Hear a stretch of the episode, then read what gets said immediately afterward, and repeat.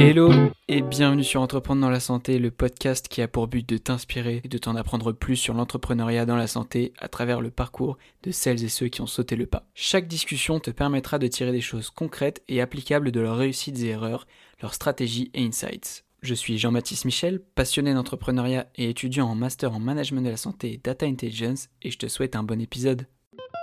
Dans cet épisode booster d'entreprendre dans la santé en partenariat avec Infused Communications, j'ai le plaisir d'accueillir Marine Lomel, spécialiste de la communication d'entreprise et à la tête de l'agence Infused Communications. Marine a démarré sa carrière dans le secteur biomédical et côtoie depuis des années des chercheurs, des entrepreneurs et des acteurs institutionnels impliqués dans le développement de technologies et de thérapies innovantes en Europe et aux États-Unis.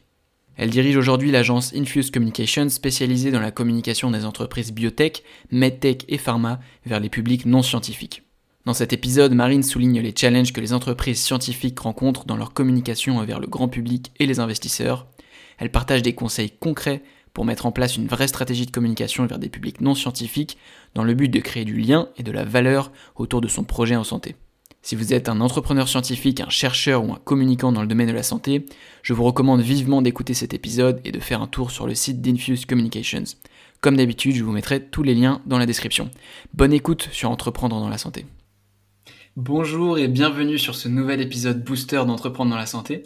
Aujourd'hui, j'ai le plaisir d'accueillir Marine Lomel. Marine, toi tu es spécialiste et bien, de la communication auprès des entreprises scientifiques et technologiques. Donc tu les aides tout simplement à parler de leur science. Du coup, je te laisse Marine te présenter, euh, un petit peu nous dire euh, qui tu es et puis après moi je vais, je vais expliquer bah, pourquoi ça m'intéresse tout particulièrement et euh, notamment ce qu'on va aborder aujourd'hui dans cet épisode booster.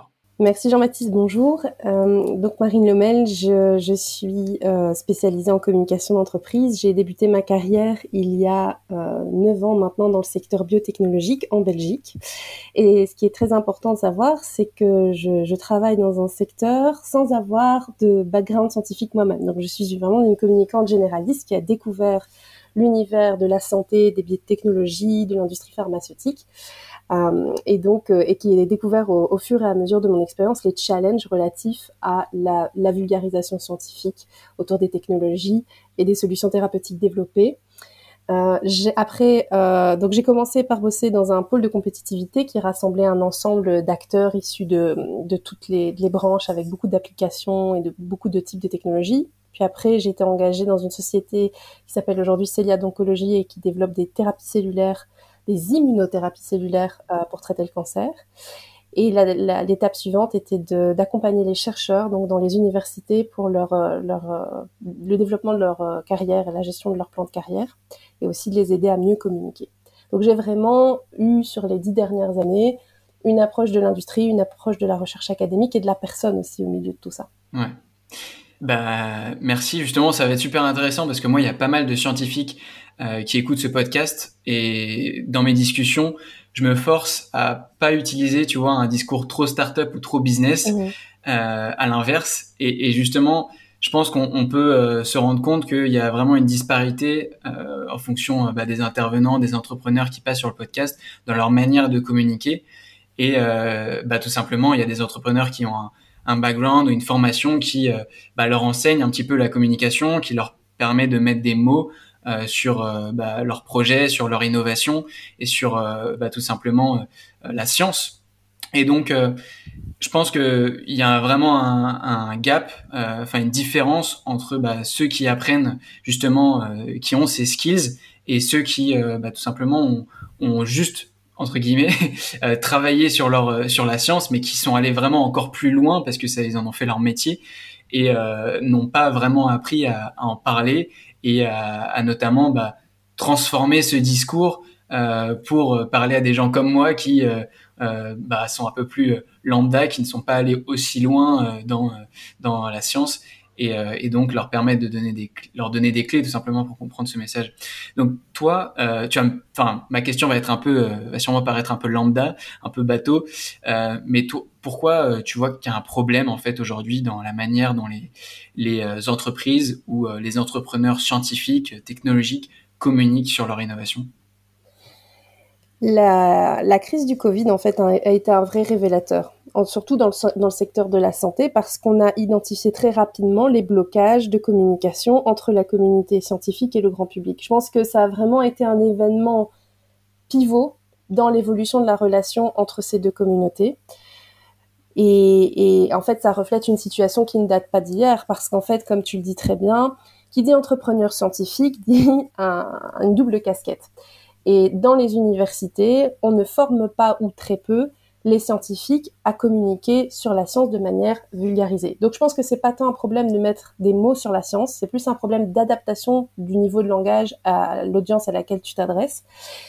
Et bien que les entrepreneurs, pour la plupart du temps, parce qu'ils ont été, euh, par, ils sont passés par les écoles de commerce, etc., ont été initiés euh, à, des, à des techniques de communication où là, on leur fait prendre conscience qu'il faut varier les discours en fonction des personnes auxquelles ils s'adressent.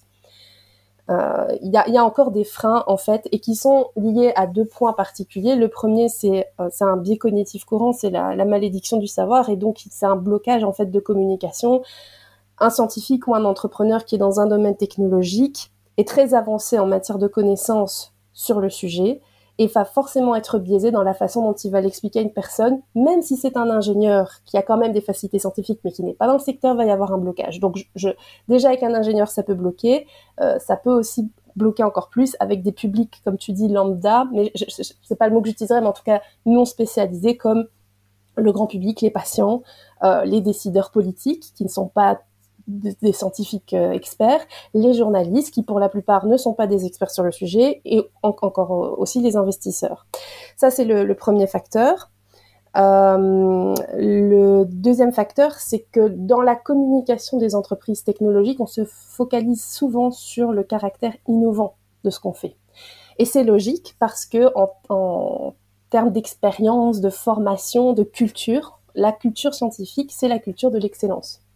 Et donc, quelque part, plus on est amené à complexifier le message, plus on est technique, plus on est dans un jargon spécialisé, plus, quelque part, c'est valorisant dans cette sphère-là. Mais dès qu'on redescend, quelque part, dans des, milieux plus généralistes, il y a une perte de contact qui se fait parce qu'il y a une incompréhension. On n'utilise pas les mêmes mots et c'est trop loin et donc ça, ça crée un rejet presque parce que les personnes qui sont en face, quand elles comprennent dès le départ n'y de, il y a pas de terrain commun sur la communication, vont, vont se détacher très rapidement. Il faut réussir à les engager assez vite. Et donc, ce facteur-là euh, doit être pris en compte, je pense, dans les sociétés aujourd'hui. Et on l'a bien vu dans la crise du Covid, ça ne sert à rien de mettre des mots scientifiques compliqués sur la table. Il faut parler dans des termes qui évoquent quelque chose aux interlocuteurs. Ouais. Et justement, euh, est-ce que tu peux nous parler un peu, toi, des, des opportunités que tu vois qui sont manquées par euh, bah, ces entrepreneurs scientifiques qui euh, n'arrivent pas en fait à, adapter leur discours euh, en fonction du, public visé euh, tu vois, on, voit notamment euh, des, entre des biotech, par exemple, qui ont besoin euh, de lever des fonds. toi, concrètement, est-ce que tu vois ben, un problème, que ça soit en, termes d'investissement? Tu vois des, comment dire, des investisseurs qui ne comprennent pas vraiment en quoi ben, cette technologie, cette innovation va changer la donne et en quoi ben, il y a un besoin d'investir. Ou à l'inverse, euh, tu vois, je sais pas, mais tu imagines, euh, moi, en tant que, jeune diplômé, enfin junior, j'ai pas envie forcément de rentrer dans une entreprise euh, pour, la, pour laquelle je comprends rien en fait à son activité. Et donc, tu vois, il y a, un peu un, un, problème de quand une entreprise communique, on va dire sur un canal généraliste, que ce soit son site internet ou des communiqués de presse, comment, tu vois, on va adapter ce discours pour que, bah, en fonction de du public qui le lit, euh, qui, va le consommer, et eh ben, euh, va le comprendre d'une manière différente. Toi, c'est quoi les opportunités que tu vois qui, sont manquées? euh,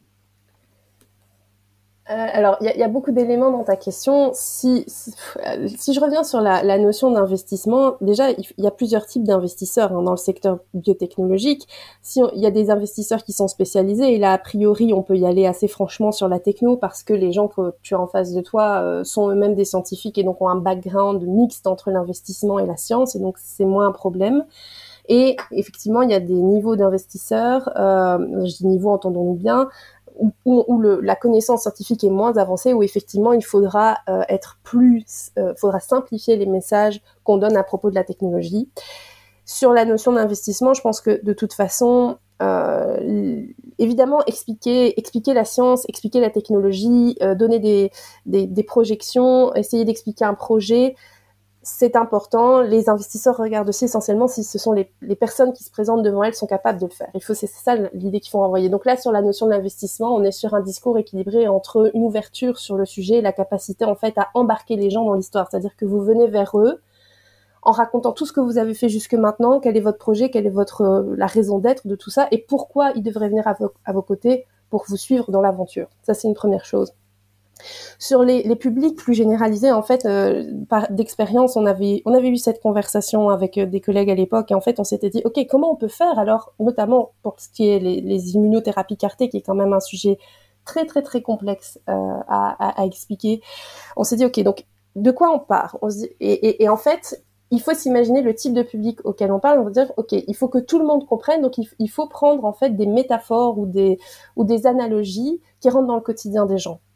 Je vais prendre un exemple très concret. Quand on parle de cancer, il faut peut-être partir du principe que tout le monde ne sait pas comment naît un cancer, comment, fonctionne le système immunitaire, et c'est seulement à ce moment-là, quand on place le contexte de manière très schématique, qu'on peut entrer la notion thérapeutique de ce qu'on veut introduire et de dire, OK, ben nous, ce qu'on développe, c'est ça, et c'est constitué de telle façon. Et en l'occurrence, on avait fait toute une série de vidéos pédagogiques où on avait expliqué, par exemple, que la construction donc de, du quartier qu'on était en train de développer, c'était euh, une cellule qui était avec un récepteur et ce récepteur finalement c'était un peu une clé qui rentrait dans différents types de serrures et donc on avait développé tout tout tout ce champ lexical euh, thématique pour que finalement ce soit ce soit transcrit dans des objets de tous les jours qui parlent aux gens. Et ça ça fonctionne parce qu'évidemment on est sur des sur des euh, sur un imaginaire collectif qui est beaucoup plus étendu.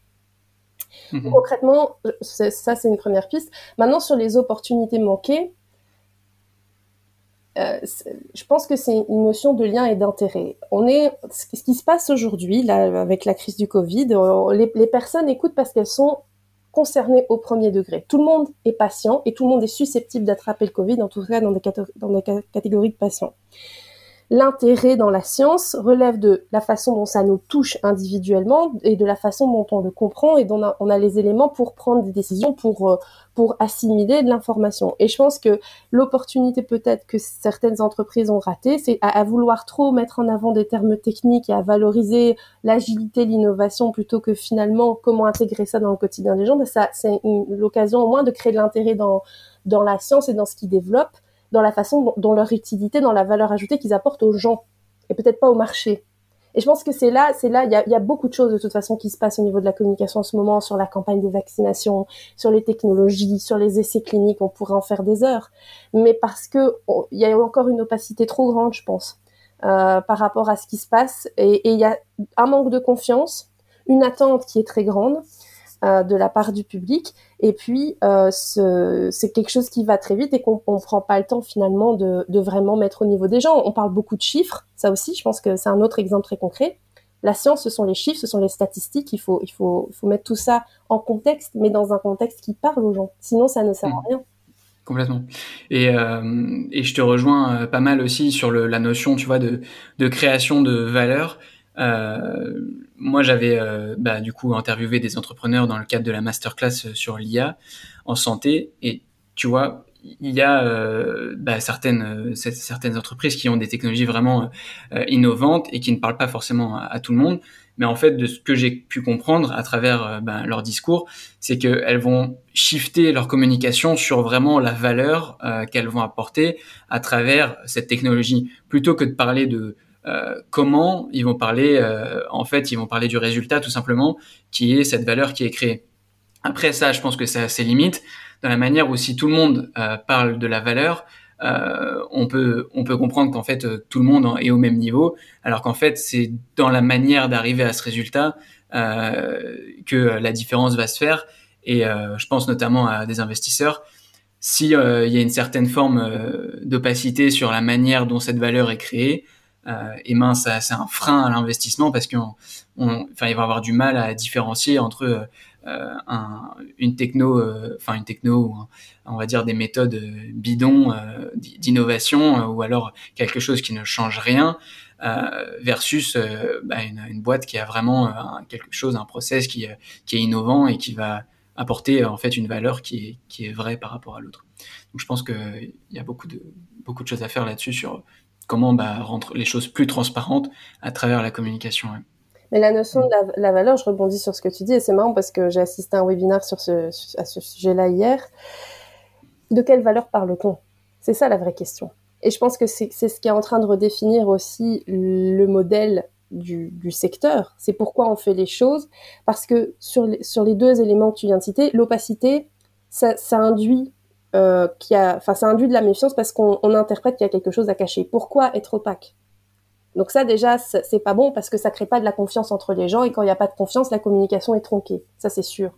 Sur la notion de création de valeur la valeur, elle est très très large. C'est-à-dire, en d'autant plus quand on est dans le secteur de la santé, tu crées de la valeur pour la science parce que tu fais progresser la science, tu crées de la valeur donc en termes de connaissances, tu crées de la valeur pour les patients parce qu'ils vont bénéficier d'une techno ou d'une solution qui va améliorer leur qualité de vie, tu vas créer de la valeur pour les praticiens qui vont peut-être utiliser ta techno pour soigner les gens, tu vas créer de la valeur pour les investisseurs. Et donc toute la question, c'est de savoir quel type de valeur on veut créer et comment, et comment justement on va en parler, parce que la valeur, c'est une notion subjective. évidemment, l'investisseur, sa valeur à lui, elle est, elle est, elle est financière. Mais le patient, lui, tout ce qu'il veut, c'est s'en sortir. Et donc, on n'aura pas le même niveau de discours, on va pas utiliser les mêmes éléments de langage, on va pas être dans le même type de relation. Hein, on n'est pas dans du transactionnel, on est plutôt dans, dans entre l'informatif et l'émotionnel. Tout ça, ce sont des éléments à prendre en compte quand on, on construit les messages et qu'on réfléchit à la façon dont on va parler aux gens. Hmm. Non, c'est super intéressant. Et justement, est-ce que toi, tu as des. Tu vas, tu, je suis sûr que tu vas me dire que non, mais justement, j'aimerais comprendre pourquoi. Est-ce qu'il y a une solution secrète, on va dire, pour communiquer euh, sur sa science euh, ou euh, sur sa technologie? Qu'est-ce que toi, tu as pu remarquer qui se faisait de bien? Est-ce qu'il y a une méthode Concrètement, comment ça se passe? Hello, j'espère que cet épisode te plaît.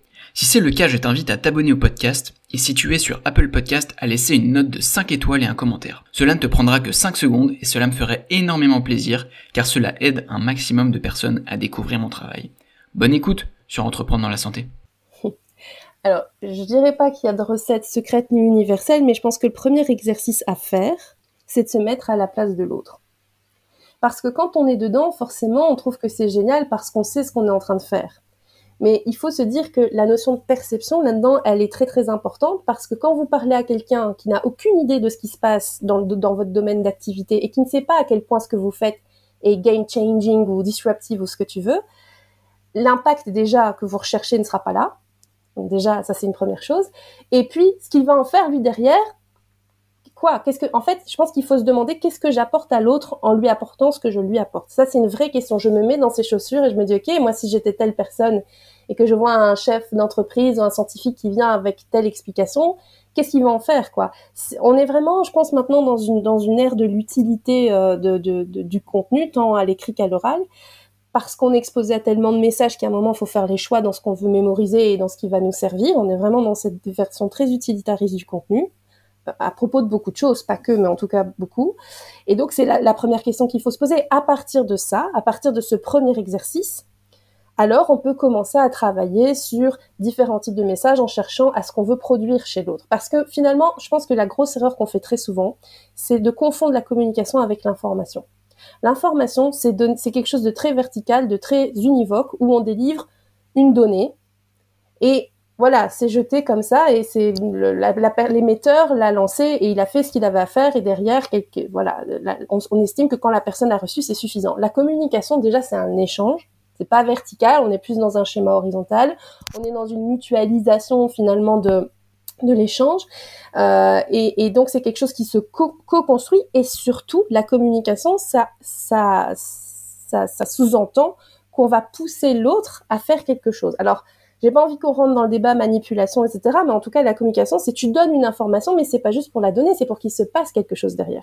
pour qu'il y ait une action. prenne action. Voilà, donc une décision ou une interaction ou quelle que soit l'action. Et c'est, là où il faut vraiment garder ça euh, en tête parce que ça, c'est quelque chose que je retrouve très très souvent. C'est que les gens se disent, ben moi j'ai un truc à dire et basta. Non, il y a des gens en face, ils ont peut-être envie d'entendre certaines choses. Et ça, c'est en prenant en considération. Donc, pour répondre de façon résumée, et même si ça paraît un peu simplé, mais déjà de faire l'exercice réellement, c'est d'aller à la rencontre des gens pour connaître, pour mieux les connaître, pour savoir comment ils réfléchissent, euh, pour, pour connaître un peu leur, évaluer leur niveau de compréhension, savoir vers qui se tournent quand ils cherchent tel type d'information, et, et te dire, ok, sur base de ces éléments-là, et de dire si je devais me mettre à leur place, qu'est-ce que je peux prendre dans mes différents tiroirs qui leur, qui leur plairait finalement? Ok. Donc l'idée c'est pas seulement de leur donner quelque chose qui leur plaise, parce que dans, les domaines technologiques, on est souvent, ça c'est un gros problème, contraint à des restrictions réglementaires, euh, légales, etc., qui ne peuvent pas laisser un champ très libre de dire tout ce qu'on veut dire. Mais en tout cas, c'est trouver le juste équilibre entre ce qu'on peut dire, ce qu'on veut dire, et ce que la personne en face a, a besoin d'entendre pour comprendre. Ouais. Et toi justement, comment tu vas aider ces entreprises ou euh, entrepreneurs tout simplement à mieux communiquer. Euh, ça se matérialise comment bah, ton, ta proposition de valeur? Alors déjà, avant, parce que la deuxième erreur qui est très souvent faite, et c'est pas du tout une critique, mais c'est logique en fait, c'est que la plupart du temps, les gens se disent, ben moi j'ai envie d'être visible, j'ai envie qu'on parle de moi, très bien, et ils sont tout de suite dans les outils. Je veux un site web, je veux ci, je veux ça, ok. Mais avant ça, il y a une étape qui est indispensable, c'est quelle stratégie on va prendre. Et c'est là où tout le travail se fait. Donc c'est vraiment de réfléchir au contexte et de voir les opportunités qu'on peut saisir pour adopter un positionnement différenciant parce que quand on regarde en fait sur la majorité des sites internet et des brochures le mot-clé qui revient tout le temps, c'est innovation, euh, qualité de vie des patients. Ok, mais ça, j'ai envie de dire, c'est votre raison d'être, c'est pas votre positionnement. Donc, c'est de réfléchir à comment sortir du lot, c'est de se fixer des objectifs, mais des objectifs qui soient alignés par rapport à l'évolution du business, parce que parfois, ce qui arrive aussi, c'est que il y a des obsessions un peu comme ça sur euh, de la viralité et de la visibilité, mais en quoi ces axes-là vont servir les, entre, les objectifs business de l'entreprise? Il faut, c'est très important de faire la connexion entre les deux, sinon ça ne sert à rien.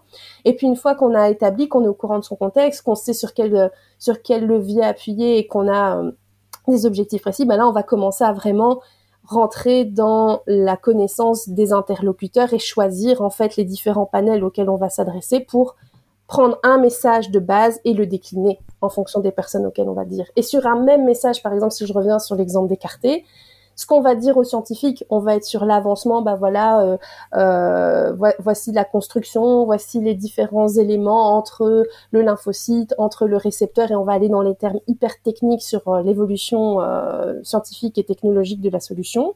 Si on va aller vers l'investisseur, on va avoir une approche de marché, donc on reprend le même message, mais on va dire finalement en quoi cette construction elle est, euh, elle est euh, disruptive par rapport au reste des, des, mêmes solutions thérapeutiques ou en tout cas comparables qui sont sur le marché. Puis on va mettre en perspective est-ce que par exemple c'est un traitement allogénique, c'est-à-dire avec qui est plus universel parce que c'est pas du patient au patient, c'est d'un patient vers, enfin c'est d'une personne vers d'autres patients. Ou alors on est sur une version autologue et là c'est du patient au patient, c'est beaucoup plus personnalisé, ça évite les risques de rejet, etc. Et donc il y a la notion de marché, mais il y a aussi la notion de coût. Hein. Donc ça, c'est aussi un message qu'on peut adresser aux décideurs quand on, on, passe à des étapes plus loin dans le développement, de dire, OK, finalement, ce traitement-là, c'est pour qui? Et je parle pas de ceux qui souffrent de la maladie, mais de ceux qui peuvent se payer un traitement. Et puis après, on va s'adresser aux journalistes. On va dire ah oui, mais on vous parle de ça, mais attendez, on va vous expliquer le cancer, l'immunothérapie, comment ça fonctionne, votre système immunitaire, pourquoi vous, chers journalistes, vous, vous ne développez pas de cancer et pourquoi peut-être votre beau-frère en a développé un. Et là, on explique, on éduque en fait. Hein, donc on va plus loin parce qu'on part de plus loin, et, et etc. etc. pour chaque patient à partir d'un même message. Et c'est l'exercice, c'est quelque part on est un peu sur une matrice où on a l'hyper innovant sur le l'innovant finalement c'est le patient c'est pas ce qu'il cherche. Il cherche une solution c'est tout. Que ce soit innovant bah tant mieux pour vous. Mais je veux dire lui ce qu'il veut c'est une solution à son problème. Et euh, et en, voilà. Et donc c'est c'est des curseurs comme ça qu'on met. Puis après on va euh, au fur et à mesure, le message est créé, les cibles sont bien déterminées, on comprend leurs besoins, on comprend comment elles résonnent, et c'est quelque chose qui s'alimente en permanence. Et en fonction, on va choisir les outils qu'on va faire. Alors évidemment, le site web c'est devenu incontournable aujourd'hui, mais il y a d'autres choses peut-être auxquelles on ne pense pas, qui sont des pratiques qui sont purement marketing mais qui ont quand même leur utilité. Euh, mais moi, je, je pense sincèrement que l'une des clés, c'est d'être plus visible au quotidien. Parce que ce qui manque aujourd'hui dans la société, c'est le lien au quotidien entre la science, le pharma, etc., et le reste du public. Le Covid a imposé une relation permanente depuis un an et demi. On n'a jamais vu autant de chercheurs, des, épidémiologistes, des infectiologues, tout ce que tu veux. Jamais ils n'ont une part de voix pareille au niveau médiatique. Ils sont tous les jours à la télé, à la radio, quoi parce que on attend de quelque chose. C'est le rendez-vous, on veut savoir. Et ben c'est c'est recréer ça, mais à l'ensemble des pathologies, pas juste le Covid. Euh, pour pour tous les acteurs, pour créer un vrai lien où on se, on, est, c'est pas juste nous on fait notre recherche de notre côté puis vous vous attendez que ça arrive. Non, il y a une, une convergence qui se met en place. Je pense que c'est ça le plus important. On, les gens font ce qu'ils font pour les, les pour les patients hein, en finalité, pas que pour euh, faire de la science innovante. Et donc, c'est de, recréer ce lien, de recréer de la confiance. Je pense que là, il y a une vraie opportunité à saisir. En revanche, puisqu'on parlait tout à l'heure des opportunités manquées, là, j'aimerais plutôt parler des opportunités à saisir. Pour moi, c'en est une. Super. Et si tu avais euh, un conseil, si tu veux, une sorte de euh, key takeaway, un truc euh, vraiment important et qu'un entrepreneur scientifique ou une entreprise scientifique, technologique puisse appliquer dès demain, tu vois, une sorte de d'apprentissage, de, de leçons et d'exercices en même temps Je me permettrai jamais de donner des leçons, ça c'est sûr. euh, par rapport à tout ce qu'on vient de dire, je pense que l'un l'un des des principaux exercices à faire, qui est celui de départ, c'est euh, je, je pars du principe que je ne sais pas. Et donc, je pars du principe que la personne en face ne sait pas et à partir de ça, construire quelque chose qui permette aux deux interlocuteurs de pouvoir se parler. C'est la première question à se poser parce que ça va déterminer tout le reste. Euh, voilà. Enfin, c'est pas une question, c'est plus une assertion, mais en tout cas, te dire, OK, si je pars d'une ardoise euh, vide, qu'est-ce que je vais mettre dedans? Et, et, et, pas, et pas partir de, de l'idée que, euh, euh que, que c'est évident pour tout le monde. Clairement pas. Pas évident pour tout le monde. Je pense que ça, c'est important de retenir. Merci beaucoup, Marine. Et puis, euh, bah, on retrouvera bah, tous les liens dans la description. Toi, tu as publié un livre, justement, qui s'appelle Science Infuse. Euh, est-ce que tu veux nous en parler euh, rapidement? Alors, en, très, bref, très brièvement, pourquoi j'ai écrit ce livre Parce que quand je suis rentrée dans le secteur, je me suis, je me suis vite sentie perdue parce que sans background scientifique, c'est quand même difficile en tant que communicante. Comment on peut communiquer sur quelque chose quand on ne le comprend pas? C'était mon problème de base. Et dans, dans ce livre, en gros, je redonne, euh, je redonne pour tous les communicants, alors débutants en communication ou débutants dans le secteur, je donne les clés pour naviguer les premiers mois dans dans l'industrie de la santé, de la biotech, du pharma, avec euh, comment comment on, on, fabrique un produit, euh, comment quels sont les codes réglementaires et comment la communication s'inscrit à chaque étape de la chaîne de valeur. Voilà. Et, et c'est, mhm. c'est quelque chose, c'est vraiment un guide pratique où j'ai mis tout ce que j'ai fait, tout ce que je sais. Il y a des études de cas, etc. Euh, ça, ça se veut être une base évidemment, et donc je, toutes les personnes qui sont intéressées et qui ont besoin d'un démarrage, ça, c'est vraiment un outil très très pratique. Merci Marine. Bon bah le lien sera dans la bio. Check it out. Euh, puis euh, moi je te souhaite bah, beaucoup de succès avec euh, Infuse Communications. Merci de même pour ton podcast qui est, qui est vraiment top. Merci Jean-Baptiste. J'espère que cet épisode t'a plu. Si c'est le cas, n'hésite pas à lui laisser une super note sur ton appli préféré de podcast et à en parler autour de toi. Tu peux également m'envoyer un message sur mon LinkedIn Jean-Baptiste Michel afin de me dire ce que tu en penses. Moi je te dis à très vite pour un prochain épisode d'Entreprendre dans la santé.